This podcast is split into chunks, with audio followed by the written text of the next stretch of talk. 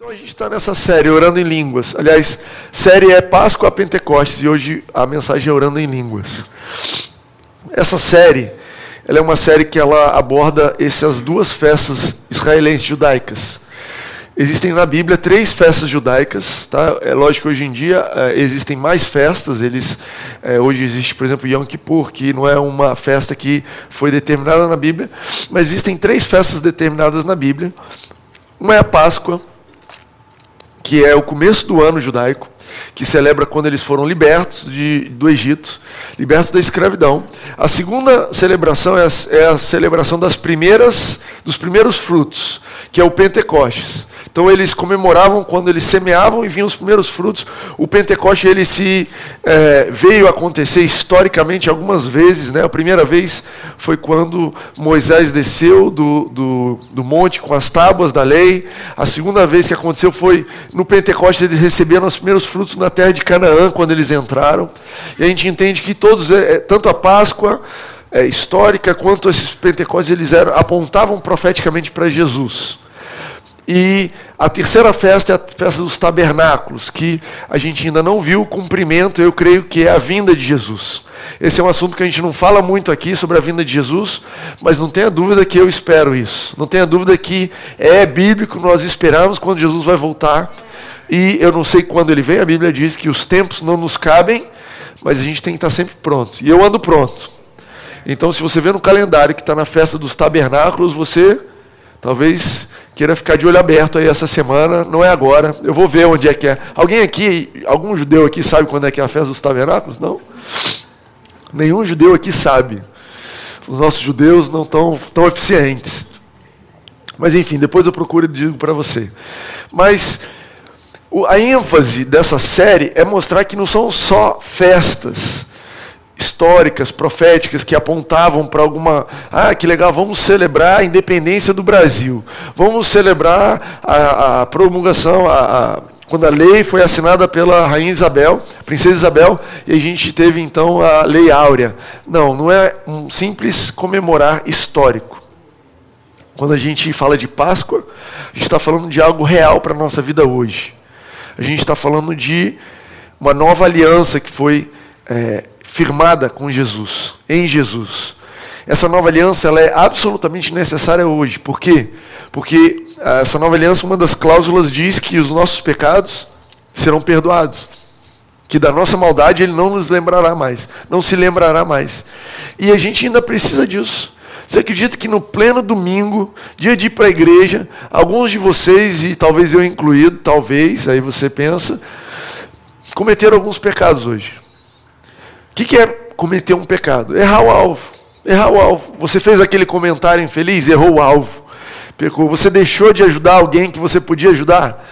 É, eu sempre dou o exemplo aqui de pegar um copo d'água quando você está sentado no sofá. Você podia fazer o bem por alguém. E a ideia aqui não é te condenar, mas é te mostrar que você e eu precisamos da nova aliança. Isso é algo presente, isso é algo necessário. Você precisa ter isso, carregar no seu bolso. Carrega no bolso escrito, ó, nova aliança está aqui, para domingo de manhã. Domingo já acordei reclamando. Ô oh, Jesus, eu sei que eu não devia estar tá reclamando, deveria estar tá profetizando, mas está aqui. A nova aliança que eu faço parte diz que você me perdoa. E por isso eu posso andar convicto, tranquilo, eu posso entrar, eu posso assistir o culto, eu posso cantar, porque você já me perdoou. E esse é o poder da Páscoa hoje. E sete semanas depois da Páscoa, aconteceu o Pentecostes, né? veio a plenitude o Pentecostes, como está escrito em Atos 2. E o Espírito Santo foi derramado. E o Espírito Santo veio sobre os discípulos. É interessante essa diferença de sobre e, e, e em. É, quando Jesus ressuscitou, no domingo que ele ressuscitou, nessa primeira Páscoa, ele encontra os discípulos, você pode ler isso em João 20. Ele encontra os discípulos e ele sopra sobre eles sopra. E ele fala: recebam o Espírito Santo. E nós entendemos que naquele momento eles nasceram de novo.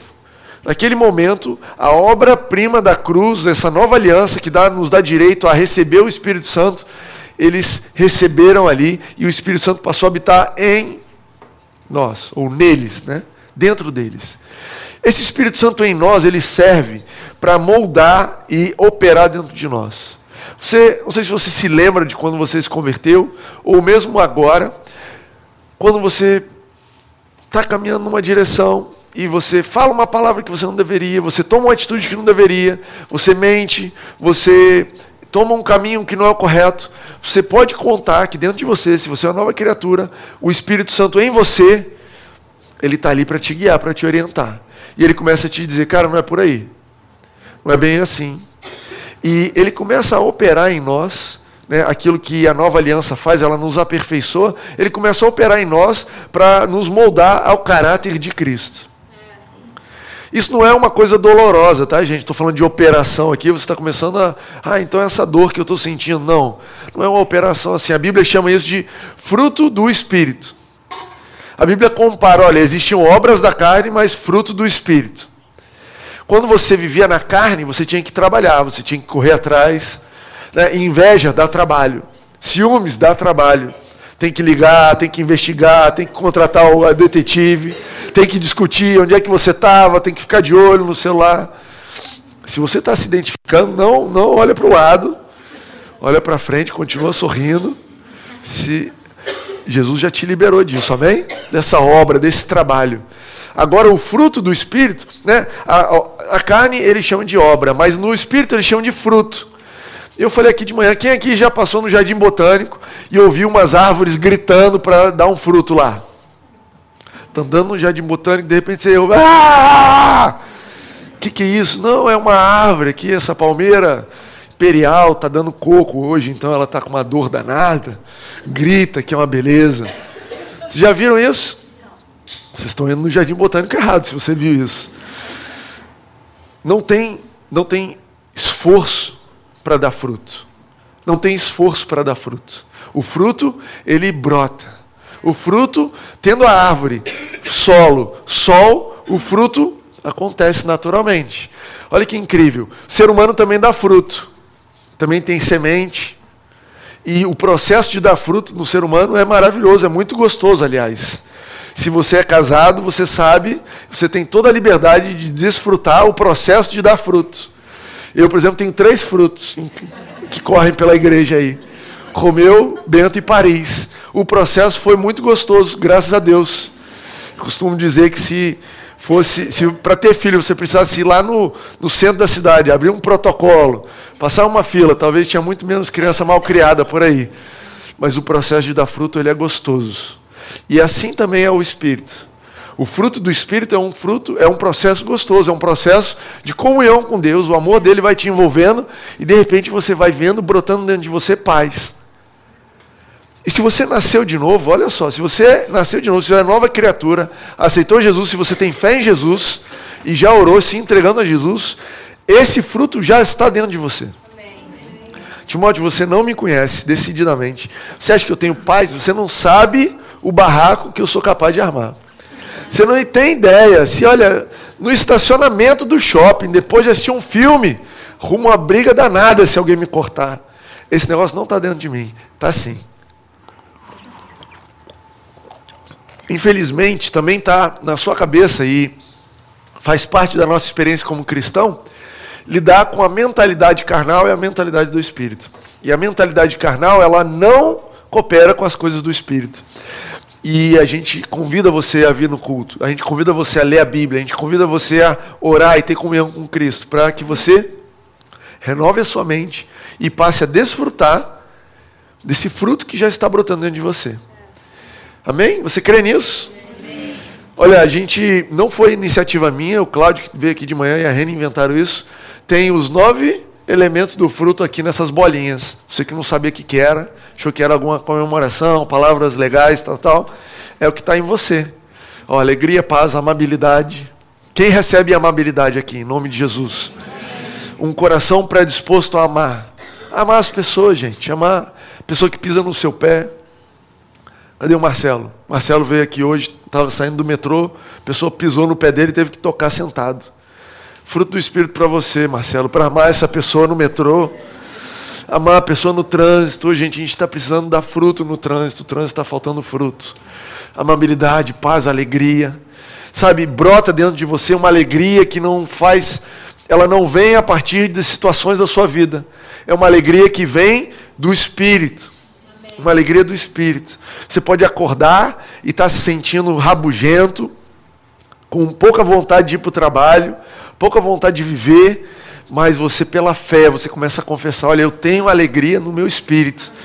Eu vou declarar a alegria do Senhor dentro de mim. Eu quero declarar a alegria brotando. Eu vou viver. E aí você pode dar uma risada, assim, ninguém vai te entender. Tá um silêncio, assim, de repente. Ah! que que é isso? O pessoal vai correr para tua casa.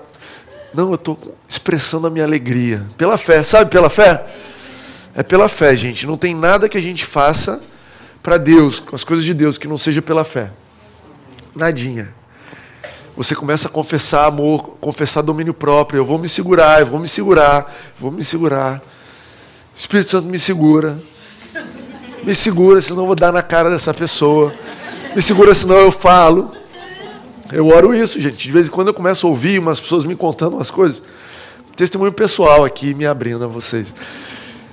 Começo a ouvir umas coisas e o Espírito Santo logo vem, calado, não é para falar nada. E eu, hum, Domínio próprio, domínio próprio, domínio próprio. Oh, aleluia, Espírito Santo em mim. E, gente, funciona muitas vezes, funciona toda vez que eu dou vazão para esse Espírito. Às vezes a minha mentalidade carnal fala, fica quieto, domínio próprio. Essa pessoa tem que saber umas verdades. Depois eu me arrependo. Graças a Deus pela nova aliança e a Páscoa, amém? Estão comigo? Ar-condicionado até parou, graças a Deus. Espírito Santo, muda aquilo ali para uns 20 graus, que tal o quê? Menos 15?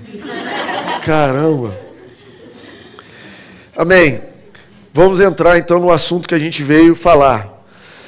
Já me aqueci aqui. Tá bom, muito obrigado, gente. Eu já estou cheio do Espírito Santo aqui para falar com vocês. E a gente quer falar sobre orar em línguas. Então, a história do Pentecostes, quando o Espírito Santo veio, e a gente é, viu isso na, duas semanas atrás, quando a gente falou no terceiro episódio, ó, da série. E a gente falou sobre receber o Espírito Santo, que o termo bíblico é receber o Espírito Santo, que ele já foi dado. A gente é, falou sobre ser uma atitude de fé. A gente leu lá que está em Atos 2, 8, 9, 10 e 19. Nesses cinco capítulos tem histórias de pessoas que depois de nascerem de novo, que é uma experiência subsequente, que é uma experiência posterior a nascer de novo, que quando você nasceu de novo, você recebeu o Espírito em você, mas Jesus falou, olha, eu até trouxe um verso aqui, prevendo João 14,16 diz assim: E eu pedirei ao Pai, e Ele dará a vocês outro conselheiro para estar com vocês para sempre é bom demais. Ele não está só no carnaval, só nas férias, só no domingo, ele está com a gente para sempre. E ele é o Espírito da verdade. E diz assim: o mundo não pode recebê-lo, porque não vê nem o reconhece. Mas vocês o conhecem, pois ele vive com vocês e estará com vocês. Então, claramente estava falando de uma experiência de receber o Espírito Santo posterior à conversão. Quando você não é convertido, você é, recebe Jesus. O presente para quem não é convertido é Jesus. Se você está aqui hoje e nunca entregou sua vida para Jesus, quero te dizer que Deus mandou um presente para você. Está guardado, está no seu nome. E se você quiser, se o Espírito Santo tocar no teu coração, se você for convencido, a Bíblia diz que o Espírito Santo que convence, não se convença por mim. É uma decisão da tua vida. Você vai ter a oportunidade de entregar sua vida para Jesus daqui a pouco, no final do culto. Mas para aqueles que já conhecem o Espírito, já tem o Espírito neles, porque é, o Espírito já está em você. Então existe uma outra experiência que é receber a plenitude do Espírito Santo. E todas as vezes que isso aconteceu na Bíblia, 100% dos casos, o sinal que foi manifesto, o sinal que veio, que se expressou, foi falar em línguas. Opa, Timóteo, tocou num assunto aí cabeludo. Gente, nós temos aqui hoje, nós vamos cortar esse cabelo, amém, Mayra? Amém. Deixar esse assunto sem cabelo. Nada de cabeludo. E a gente vai ler sobre isso, então, o que significa esse sinal orar em línguas. O que significa isso? Tem um verso na Bíblia, eu vou dar o contexto para vocês, tem um capítulo na Bíblia, em 1 Coríntios 14, que Paulo entra nos detalhes disso. Eu vou ler com vocês 20 versos. Mas eu quero te dar o contexto. O contexto é que no capítulo 12, dois capítulos antes do 14, Paulo começa a explicar que Deus mandou o Espírito Santo e os dons do Espírito para que a igreja fosse completa, para que cada um pudesse atuar e juntos pudéssemos amadurecer como igreja e juntos pudéssemos atuar sobre esse mundo. E eu creio, eu creio que a forma como a igreja vai fazer diferença na nossa história, no nosso tempo, no nosso bairro, na nossa casa, na nossa família, na nossa vida, é através da manifestação do Espírito Santo. Que você recebeu o Espírito Santo para você é uma água que vai saciar a tua sede. Jesus disse isso em João 7. Mas quando o Espírito Santo vem sobre você com esses dons, é uma água para as pessoas à sua volta. Ele diz: vai brotar dentro de você uma fonte de água e vão fluir como rios de água viva. Sabe quando você encontra alguém e você fala assim: essa pessoa precisava conhecer Jesus? Olha, o que essa pessoa está passando, ela precisava de Jesus. Olha, nesse momento, esse camarada, essa situação aqui, sabe, o Espírito Santo precisava atuar. Você está ali por esse motivo.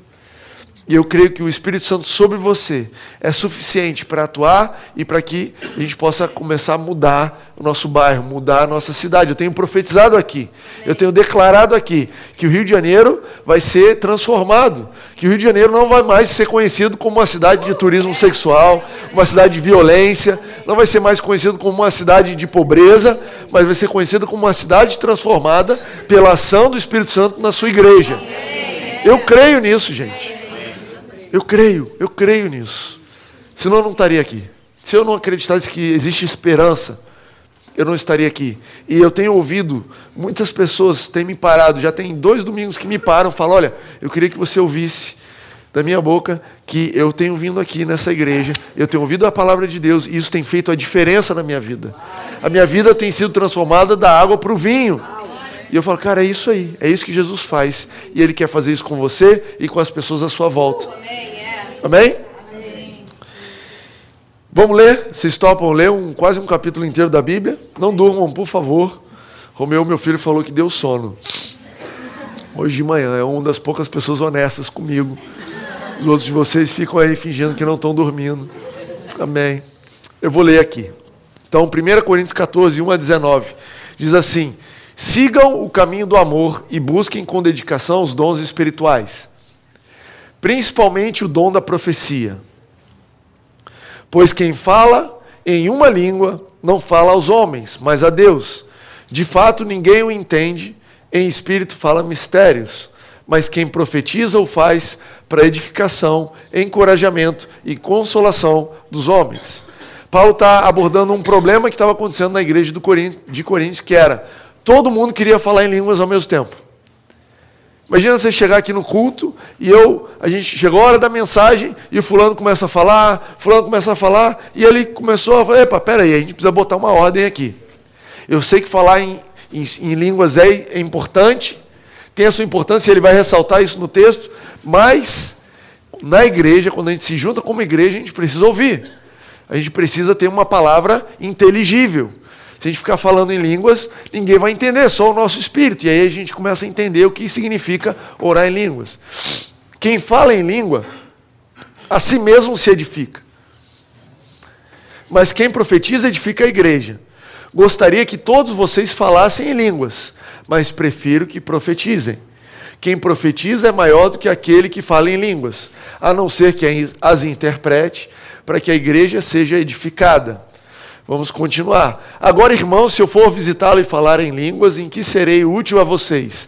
A não ser que leve alguma revelação, ou conhecimento, ou profecia, ou doutrina. Até no caso de coisas inanimadas que produzem sons, tais como a flauta ou a cítara, instrumentos da época. Como alguém reconhecerá o que está sendo tocado se os sons não forem distintos?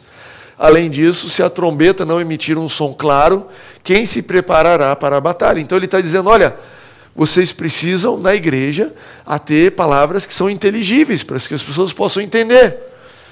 Não adianta a gente ficar todo mundo falando em línguas na igreja, porque a língua tem um lugar certo. Né? E ele fala: assim acontece com vocês, se não profetizarem palavra compreensível com a língua, palavras compreensíveis com a língua, como alguém saberá o que está sendo dito? Vocês estarão simplesmente falando ao ar, sem dúvida há diversos idiomas no mundo, todavia nenhum deles é sem sentido. Portanto, se eu não entender o significado do que alguém está falando, serei estrangeiro para quem fala, e ele será estrangeiro para mim. assim acontece com vocês, visto que estão ansiosos por terem dons espirituais. Olha o zelo da igreja. Visto que, que estão ansiosos por terem dons espirituais, procurem crescer naqueles que trazem edificação para a igreja. Por isso, quem fala em uma língua, ore para que possa interpretar. Pois se ora em uma língua, meu espírito ora, mas a minha mente fica infrutífera. Então o que farei? Orarei com o espírito, mas também orarei com entendimento. Cantarei com o espírito, mas também cantarei com entendimento. Se vocês estiverem louvando a Deus em espírito, como poderá alguém, aquele que está entre os não instruídos, dizer amém à sua ação de graças, visto que não sabe o que está dizendo? Pode ser que esteja dando graças muito bem, mas o outro não é edificado. Dou graças a Deus por falar em línguas mais do que todos vocês. Todavia, na igreja, prefiro falar cinco palavras compreensíveis para instruir os outros a falar dez mil palavras em uma língua. Amém? Então, você. Aqui é um trecho enorme onde Paulo está falando sobre a necessidade de, de, na igreja, não. A gente tem uma palavra é, é, é, que seja clara, que as pessoas entendam. E esse é o nosso esforço aqui. Você vem aqui e eu me esforço para falar, para explicar, para dar exemplos, para que você saia daqui entendendo, para que haja fé no teu coração. Mas no processo de explicar isso, Paulo acabou abordando um assunto que seria polêmico depois o assunto de falar em línguas. E ele começa esse assunto, do mesmo jeito que ele começa o capítulo 12, ele começa o capítulo 14 dizendo: busquem os dons espirituais. Busquem os dons espirituais. Sabe, eu tenho uma história particular. É, sabe, sabe esse, tem um seriado que está para. Hoje é o, a season finale. Aliás, hoje é o último episódio de Game of Thrones. Você achou que ia fugir de Game of Thrones vindo para a igreja? Tem um horário que eu tenho que acabar o culto hoje, é sério. Quem aqui não sabe o que é Game of Thrones? Pode levantar a mão. Beleza, tem uma pessoa ali que não sabe. Mais alguém? Ali, vou explicar. Aqui, não tem vergonha nenhuma. Eu queria não saber. Nunca viu? Tá ótimo, já tá melhor. Amém. Seguinte, Game of Thrones é um seriado desses, dessas novelas, né? Você que é mais antigo. Antigamente tinha novela, eu achava que demorava para acabar, demorava seis meses, nove meses a novela. Game of Thrones é uma novela que está rolando há dez anos. Pelo amor de Deus. Dez anos para você saber o final do negócio. E dá para criar um filho. Dá para criar um monte de filho, né, Reni? Pelo menos três. Dez anos. Enfim, eu comecei a assistir a primeira temporada alguns anos atrás, um, um, seriado medieval, tinha espada e cavaleiro e castelo, e eu falei, pô, legal, gosto de coisas medievais e vamos embora. E eu comecei a assistir achando que tinha base real, histórica, meio desinformado. E de repente, lá para os episódios mais avançados, o negócio começou a ficar muito estranho. Começou a rolar uma mágica louca. O cara vai lá e luta com outro, aí outro vai lá e vem um dragão e mata todo mundo. Pô, por que, que já não veio o dragão e matou? Não, porque tem que esticar a série. Enfim, é uma, eu desisti da série porque eu achei muito fantasioso para o meu gosto. Falei, ah, não, se eu quiser uma coisa de fantasia, eu vou assistir da Disney, Pixar. Eu quero uma coisa real e abandonei e não estou nem aí para o season finale, mas tem membros aqui que estão aí, então tudo bem. Se você vê pessoal sumindo no final do culto, talvez alguns foram abduzidos, alguns simplesmente não conseguiram se conter. Mas eu estava preparando essa mensagem e o Espírito Santo falou para mim, Timóteo, sabe como você estava assistindo o Game of, o, esse seriado e você não queria nada sobrenatural, você queria uma coisa muito normal, você queria uma coisa mais padrão, assim, que fosse inteligível. Tem muitos cristãos que vivem a vida dessa forma. Muitos cristãos que olham esse negócio de dons do Espírito, esse negócio de curar, esse negócio de profetizar, de palavra de conhecimento, de demônio, e falam: olha, isso aí é muito trabalho para mim. Me dá uma série mais rasa, sabe? Me dá um negócio. Dá para ir para uma igreja assim, eu dou o dízimo. Aí, paz no Senhor, e vou para casa sem nenhuma, sem ninguém gritar, sem nada demais assim. E muitos de nós, nessa intenção do coração, que às vezes é boa, olha, eu só quero viver em paz. O negócio é aquela. Aquele, é, é, é o caráter de Cristo. E muitos cristãos, nessa prerrogativa, têm aberto mão, né, têm, têm deixado de aproveitar, têm deixado de desfrutar todos os benefícios que Deus tem para você. A verdade é que se não fosse necessário o Espírito Santo sobre nós, Jesus não tinha mandado. Jesus é um cara extremamente é, consciente, ele é um cara assim de consumo consciente, sabe? Ele foi o primeiro. Quando ele multiplicou os pães, sobraram pães, ele falou: olha, vai lá pegar, vamos juntar, não é para perder nada. Jesus não usava, como é que chama? Canudo de plástico, não usava nada dessas coisas. Jesus, tudo que ele fazia, tudo era necessário. Tudo o que ele fez por você é absolutamente necessário para a sua vida. Não teve nenhum sacrifício que ele falou, não, essa chibatada aqui vai ser de lambuja, não estou precisando de chibatada não, já resolveu, mas eu estou com vontade, vai, dá uma chibatada. Não. Quando chegou na conta, ele falou, olha, tá pago tudo que eu precisava pagar. E quando ele mandou o Espírito Santo, é, é porque era necessário. Sabe, existem situações na sua vida e na minha vida que elas se apresentam e elas são uma oportunidade para a manifestação do dom do Espírito. E não vai acontecer de outra forma. Eu estava ouvindo o depoimento do camarada que caiu o túnel aqui, né? Não sei, estou falando aqui no podcast, você pode estar do outro lado do mundo, não, não entende. Cada semana eu falo uma desgraça. Parece que eu estou inventando. A pessoa está lá no Alasca ouvindo um podcast, pô, esse cara está inventando. Outro dia choveu tal. Pô, agora vai falar que caiu o túnel. Abre o jornal e vê. Procura aí no Google. Enfim, caiu o túnel aqui no Rio de Janeiro. E aí foi assistir a entrevista do camarada, ninguém, nenhuma vítima. Uma coisa assim, incrível. Eu, falei, eu liguei a televisão, fui na internet, certo tinha acontecido alguma coisa, né? E o camarada deu um falou: Olha, eu percebi que o negócio ia cair, percebi que estava caindo terra e tal, e fechei o trânsito para ninguém passar. E ele, o, o, motorista de ônibus, fechou o trânsito, não deixou ninguém passar, falou: Ninguém vai morrer hoje. Eu não vou deixar. E ninguém morreu. E ninguém morreu. E aí o repórter estava falando assim: Nossa, mas que sorte, né? E o camarada falou: Olha, sorte não, foi a mão de Deus. Eu vi essa entrevista. Foi a mão de Deus.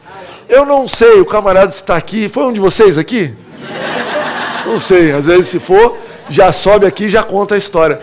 Mas eu acredito que é o tipo de coisa que é o Espírito Santo fluindo, sabe?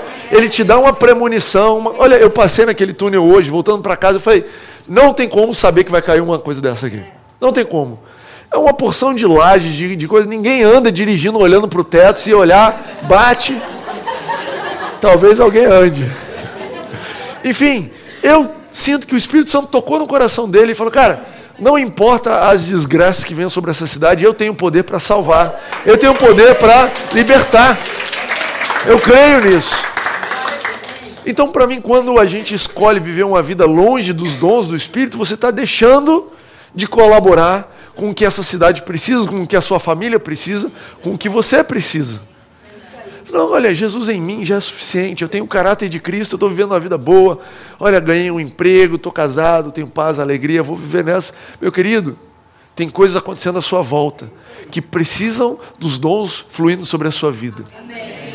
E o primeiro sinal desses dons é falar em línguas. É um primeiro sinal. Você vai ver que é, existe uma certa confusão sobre. Existe um dom do Espírito, que está lá em 1 Coríntios 12, que chama variedade de línguas. Variedade de línguas. É quando a pessoa fala em línguas, fala uma porção de coisas diferentes. Eu já vi em um lugar ou outro, já assisti um vídeo sobre uma pessoa falando assim, e até a gente não flui muito nisso aqui, mas Paulo, quando ele fala em 1 Coríntios 14, ele é muito incisivo em dizer quem fala em uma língua. Existe uma diferença entre o dom do Espírito, variedade de línguas, que foi dado para a edificação da igreja. Se você achar que os dois são a mesma coisa, você vai achar muito confuso a Bíblia. Olha, em 1 Coríntios 12, ele fala que os dons são dados para a edificação da igreja. E em 1 Coríntios 14, ele fala que quem ora em línguas edifica a si mesmo, não edifica em nada a igreja. Como é que pode? E é lógico que o esclarecimento disso é: existe uma diferença entre orar em línguas, o sinal do batismo do Espírito Santo, e o dom do Espírito de variedade de línguas. Nem todo mundo flui no dom do Espírito de variedade de línguas, e isso está escrito em 1 Coríntios 12. Todos falam em línguas? Não, no contexto de, do dom de variedade de línguas. Mas em 1 é, Coríntios 14, Paulo fala: olha, eu quero que todos orem em línguas. Eu mesmo oro mais que todos vocês e ele está inclusive falando: olha, eu vim aqui resolver essa bagunça porque está todo mundo falando em línguas ao mesmo tempo. Então é um sinal para todo mundo. É um sinal. Timóteo, eu preciso falar em línguas para ser um cristão? Não precisa. Eu não quero. Tá bom. Tudo para. Você pode viver a sua vida tendo o Espírito Santo em você. Você vai ter o caráter de Cristo em você. Você vai para o céu. Jesus vai receber lá. Você não vai morar numa casa de baixo nível, né? Não, você vai mandar no térreo, vou morar no 14 porque eu fluí. Não, não tem nada disso. Você vai. Por quê? Porque você vai morar de acordo com a graça de Deus, não é de acordo com o que você fala. Não, pela graça eu te salvo, mas se falar em línguas ganha mais. Não, então é pela graça ou pelo mérito? Não, é pela graça que você foi salvo. E você não é obrigado a falar em línguas, mas é um presente de Deus para você. Já deu um presente para alguém que não sabia usar? Viajei para Nápoles há pouco tempo e minha avó tem um iPhone. Que iPhone que ela tem? iPhone 7, não sei o que lá. E eu estava lá, avó, deixa eu te explicar, isso aqui dá para falar, que dá para ligar. E a minha avó lá, não, mas eu que eu uso só para falar no WhatsApp. Mas, avó, isso aqui dá para fazer uma. Tem gente ganhando dinheiro com isso aqui, que filma, que mostra, e dá para você ver onde cada um dos seus filhos está pelo GPS. E tem um aplicativo aqui que você pode ouvir as pregações, e tem outro aqui que você pode ver as fotos de todo mundo, e tem coisa aqui que você pode jogar joguinho. Não, mas eu só quero usar o WhatsApp. Tá bom, pode usar só o WhatsApp, vó. Você pode, você vai ser feliz usando só o WhatsApp e você vai para o céu usando só o WhatsApp. Mas eu quero te dizer que esse presente que você ganhou faz muito mais do que isso. É isso que Paulo queria dizer quando ele disse assim: busquem os dons, busquem, tenha interesse. Como é que eu busco, Timóteo? Onde é que está isso para eu ir buscar? Você busca ao ter interesse pelo assunto, ao ler na Bíblia sobre o assunto, ao ouvir sobre isso, ao abrir o seu coração para receber, ao exercitar aquilo que você já tem, o dom do Espírito de falar em línguas, né, o, o, o, o, sinal de falar em línguas, ele é um sinal que não depende do Espírito Santo. Você pode falar quando você quiser e você vai exercitando. E o motivo que esse é o primeiro sinal que foi dado é porque ele, ele é um sinal que te amadurece. Ele é um sinal que te amadurece. Deixa eu ver se era o próximo ponto aqui. Ah, tá. Antes disso. Ele é um sinal que é para a sua oração e adoração a Deus em particular. Não é um sinal para você vir para a igreja falando em línguas, blá, blá, blá. A gente até às vezes fala em línguas aqui, mas no contexto de uma oração particular minha, sua. Mas é um sinal para a sua edificação particular. Para você orar com Deus. Para você. Então você vê a diferença, olha só. Os dons do Espírito, eles são para edificação da igreja, para as outras pessoas. Mas o primeiro sinal é para edificação sua. Para você orar. Sabe? É muito importante que você tenha um tempo de oração. E muitas vezes, quando a gente está orando, a gente não sabe o que orar. Eu vou passar esse, desse ponto aqui. e vou falar sobre essa oração perfeita. Sabe, Deus ele criou uma regra que ele diz assim, Marcos 11 diz isso, olha, se você crer e confessar com a sua boca e não duvidar, será feito dessa forma. Deus deu Aqui no mundo que a gente vive, existe um poder nas palavras que são proferidas com fé. Palavras proferidas sem fé não valem nada. São palavras. Mas palavras proferidas com fé criaram o mundo. Entende que Deus falou: haja luz e houve luz? Entende que Deus, tudo que ele comandou ali na criação foi palavra, foram palavras com fé? E ele colocou esse mesmo princípio na sua vida. Quando você faz uma confissão de fé, você está usando, você está se aliando a esse princípio para declarar: olha, eu sou mais que vencedor. Olha, eu sou uma pessoa alegre que já venceu essa depressão. Eu sou uma pessoa des, é, descomplicada. Eu sou uma pessoa resolvida emocionalmente. Eu, olha, eu sou um sucesso financeiramente. Eu sou uma pessoa que administra bem o que vem na minha mão. Com a conta negativa, entende isso aí? Você começa a usar a sua boca com fé para declarar, para mudar a realidade, e isso funciona. Mas existem coisas sobre a sua vida que Deus gostaria que você orasse, mas você não ora. Você fala assim: olha, eu queria que esse camarada orasse por. O filho dele está lá na escola e está passando, vai passar agora por uma situação, um ataque, o menino vai tropeçar, é possível ter acontecer um acidente, e o Espírito Santo fala assim: eu preciso que você ore para eu mandar anjos lá atuarem. Timóteo, preciso que você ore. Você, como pai, você tem autoridade sobre a vida do seu filho. Ora, me dá autoridade para eu ir lá cuidar. Me dá autoridade para eu ir lá interceder sobre essa situação. Porque, afinal de contas, na terra, Deus só move de acordo com o que os homens dão autorização para ele fazer. Ele nos deu a terra. Afinal, na Bíblia diz assim: Deus deu a terra a Adão e falou: sobre essa terra você vai dominar. Ele não voltou atrás no que ele fez. Então depende de você. Mas você e eu, desligado que estamos ali, mexendo no Facebook, ou o que você estava fazendo, pum, não lembra. Não percebe que é o Espírito Santo. Mas começa alguma coisa a acontecer dentro do seu coração. E aí você começa a ficar com um nó aqui no coração. Estava tudo indo bem, dia tranquilo, não recebeu nenhuma notícia ruim. Pum, teu coração começa a ficar alguma coisa errada. Inquieto é uma boa palavra. Seu coração começa, cara, não está bem. Parece que tem alguma coisa arranhando. Estava fluindo tudo bem.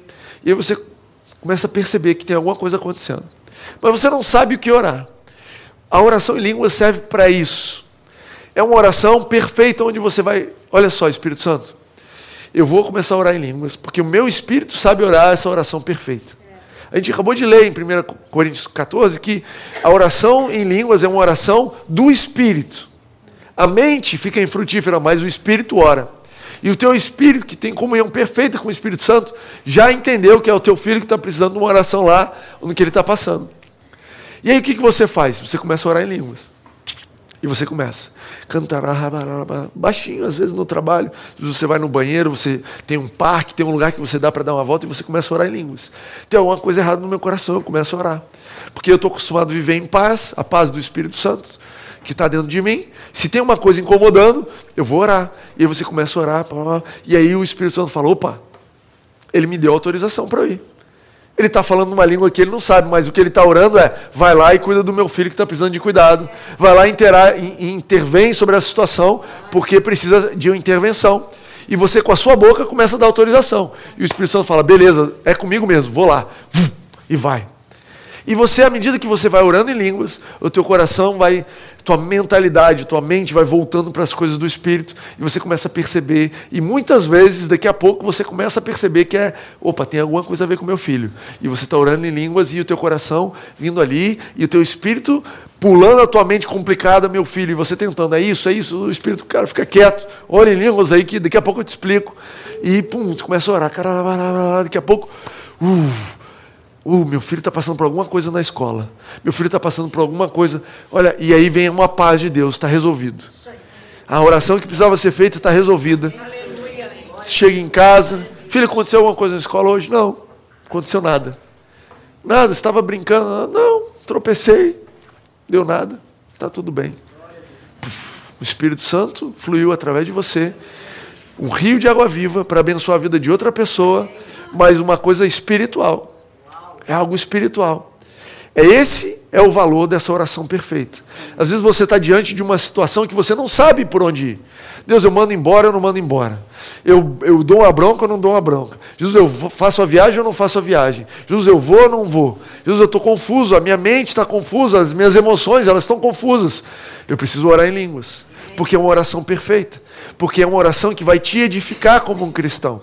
Por que, que você precisa de edificação? Para atuar nos outros nove dons. Porque os nove dons, aí é poder é, sem controle. Entende isso? Os nove dons, aí você vai começar a fazer uma profecia, aí Deus vai começar a te mostrar o que está acontecendo, aí Deus vai abrir a sua visão para ver os espíritos, discernimento espiritual, aí Deus vai te dar fé para operar milagres, para operar cura, e se você não tiver maturidade, se você não for um cristão espiritualmente maduro, e isso não tem nada a ver com o tempo de cristão, tem cristão de um ano de cristão maduro, maduro. Avançou, conheceu a Deus, prosseguiu em conhecer a Ele, tem contato com o Espírito Santo, tem ouvido, tem sido transformado, é um cristão espiritualmente maduro.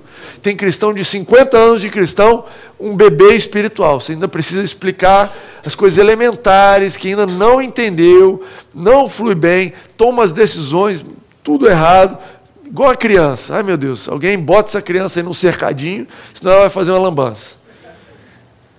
Mas, à medida que você ora em espírito, a gente leu, aquilo edifica o seu espírito. E você passa a aprender. E você passa a ter um, um espírito mais maduro. Bate uma, uma crise, bate uma tentação, bate uma armadilha. E você já não cai em qualquer coisa.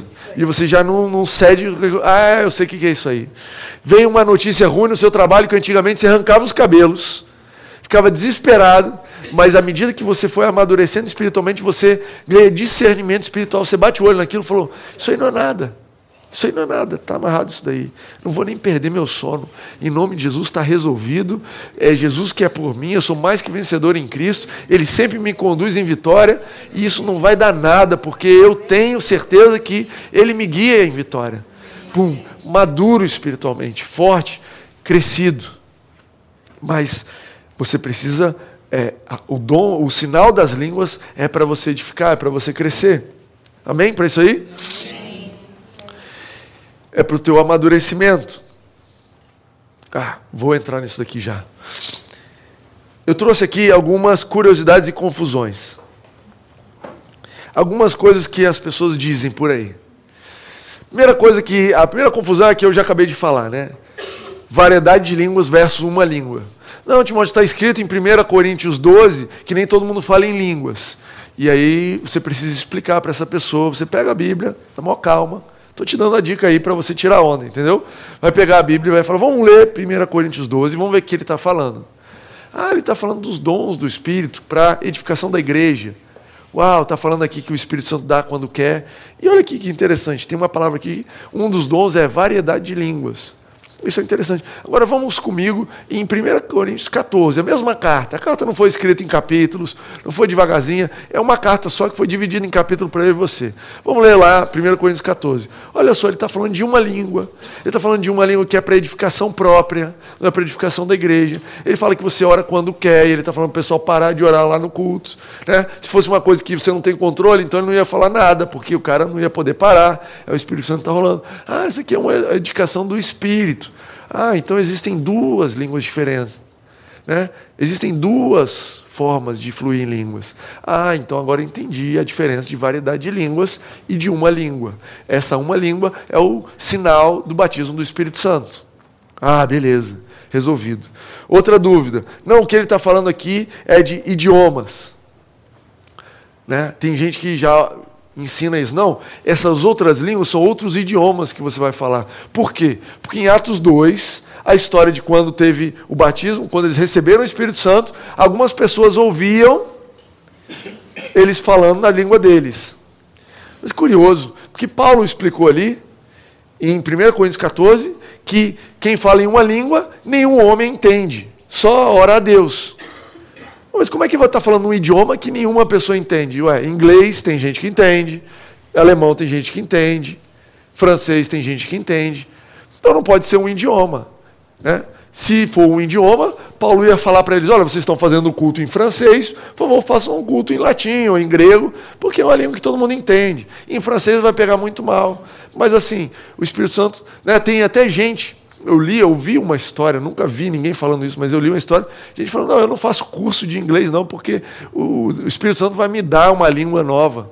Gente, existe, existe um milagre da pessoa aprender a falar uma outra língua instantaneamente. Existe. Deus pode te levantar para falar uma coisa que você não entende. O Espírito Santo tem dons e milagres e formas de atuar. Eu conheço, eu não conheço ninguém que aprendeu a falar uma língua instantânea. Você conhece alguém, mãe, que aprendeu a falar uma língua instantânea? Você conhece alguém que aprendeu a falar uma outra língua instantânea? Até eu te perguntar, você, minha mãe. Eu conheço um cara que aprendeu a tocar bateria instantânea. Que é o William. O cara estava lá orando e o, o cara falou: vai para a bateria, vai tocar. Não, nunca toquei. Deus vai te ensinar agora. Tipo Matrix. Pá, saiu tocando bateria. O Espírito Santo pode fazer isso? Pode. O Espírito Santo tem, o Espírito Santo tem poder demais. Mas quando a gente está falando sobre ser batizado no Espírito Santo com o sinal das línguas, ele não está falando de um idioma, de outro idioma. O fato de você saber falar português e inglês não quer dizer que você fale em línguas, ok? Você pode rir, mas tem igrejas que ensinam isso. E eu não quero que vocês deixem de, de experimentar o máximo que Deus tem para vocês por causa de um ensinamento confuso. A gente. É, então, esse ensinamento, tudo, tudo que eu vinha falando aqui, era para gerar no teu coração fé. a gente vai começar agora a orar. Lucas, se quiser vir aqui, aliás, Marcelo, cadê o Marcelo? Faz um pianinho ali que funciona bem para mim. Tudo que a gente falou até aqui era para que você pudesse ter fé, que você tivesse entendimento sobre o que está acontecendo, para que você pudesse destruir toda a confusão na tua cabeça a respeito do que é receber o Espírito Santo e desses sinais. Agora eu quero avançar. A gente vai falar semana que vem. Eu trouxe aqui um gráfico para te ajudar a decorar. 1 Coríntios 12, de 8 a 10, fala dos nove dons do Espírito. Nove dons do Espírito. E eu trouxe ali azulzinho para ajudar você a decorar depois, se você quiser. Tem três que falam, três que sabem, três que fazem. Vocês. Que isso, gente? Tanta gente tirando foto. Que que é isso? É cola? É. Inclusive o nome original é 1 Coríntios. Existe dom de palavra de conhecimento, palavra de sabedoria e discernimento de espírito. Esses são dons que sabem, são informações, coisas que Deus te revela. Mulher tem aquele é, instinto, né? instinto feminino de saber as coisas. Mas existe um outro dom. Às vezes você achava que a sua mãe ela era sabia tudo só porque ela era sua mãe, mas não, ela tinha dom de discernimento, palavra de conhecimento ou discernimento de espírito. Palavra de conhecimento é quando o Espírito Santo vem e revela alguma coisa para você, algo que não poderia ser conhecido. Por exemplo, quando Jesus está ali no, no com aquela mulher no como é que chama aquilo lá? No poço. E aí fala para aquela mulher: Olha só, traz seu marido. Ela fala: Não tenho marido. E aí ele flui no dom do Espírito. Palavra de conhecimento. Ele fala assim: É verdade que você disse. Você já teve cinco que você está morando não está com você. Para que, que serve isso? Para que, que você viu isso, Timóteo? Os dons do Espírito, eles não são dons que salvam as pessoas. Os dons do Espírito, eles são manifestação, expressão de poder para atrair a atenção das pessoas para que elas possam crer. Na hora que Jesus falou aquilo para aquela mulher, ela parou e falou: opa, eu achei que eu estava tendo uma conversa comum. Não é uma conversa comum. O que está acontecendo aqui não é um filme medieval qualquer, é Game of Thrones. E ela parou e ela ouviu. A Bíblia é cheia de histórias assim. Jesus fluía nos nove dons o tempo todo. E às vezes a pessoa chegava, tem a história de Paulo, por exemplo, que Paulo chega para pregar o evangelho para um líder, para um homem proeminente, não me lembro exatamente o cargo dele. E aí tem um cara maligno que enganava aquele cara. E aí Paulo fala assim: "Cala-te agora". E o cara na hora fica mudo. Puf. Essa é uma manifestação de poder. Vendo aquilo, o cara falou: "Cara, me fala que me fala que poder é esse que você tem. Me fala desse Jesus". E o coração se abria para ouvir Jesus. O que Deus vai te revestir, já tem revestido vocês e nessa noite a gente vai aprofundar e dar mais espaço para isso e na semana que vem a gente vai falar com mais detalhes sobre eles. São dons para livrar as pessoas, para trazer cura, mas em especial para captar a atenção das pessoas para ouvir o evangelho.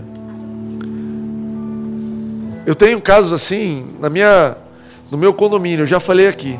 Meu porteiro estava com uma dor, falei, cara, deixa eu orar com você. Pum, botei a mão, fui jogar bola, na hora que eu voltei, ele falou, cara, eu estou curado. Aquele cara puxa assunto comigo toda vez que eu passo, me deixando falar de Jesus para ele. Cara, Timóteo, isso aqui, isso aqui é de Jesus? Como é que é isso? O coração dele se abriu. Entendeu? Ele pode até achar que eu sou alguma coisa especial, mas eu já falei para ele, cara, não sou eu, é Jesus, é o Espírito Santo. Mas o coração dele se abriu porque ele experimentou o poder de Deus.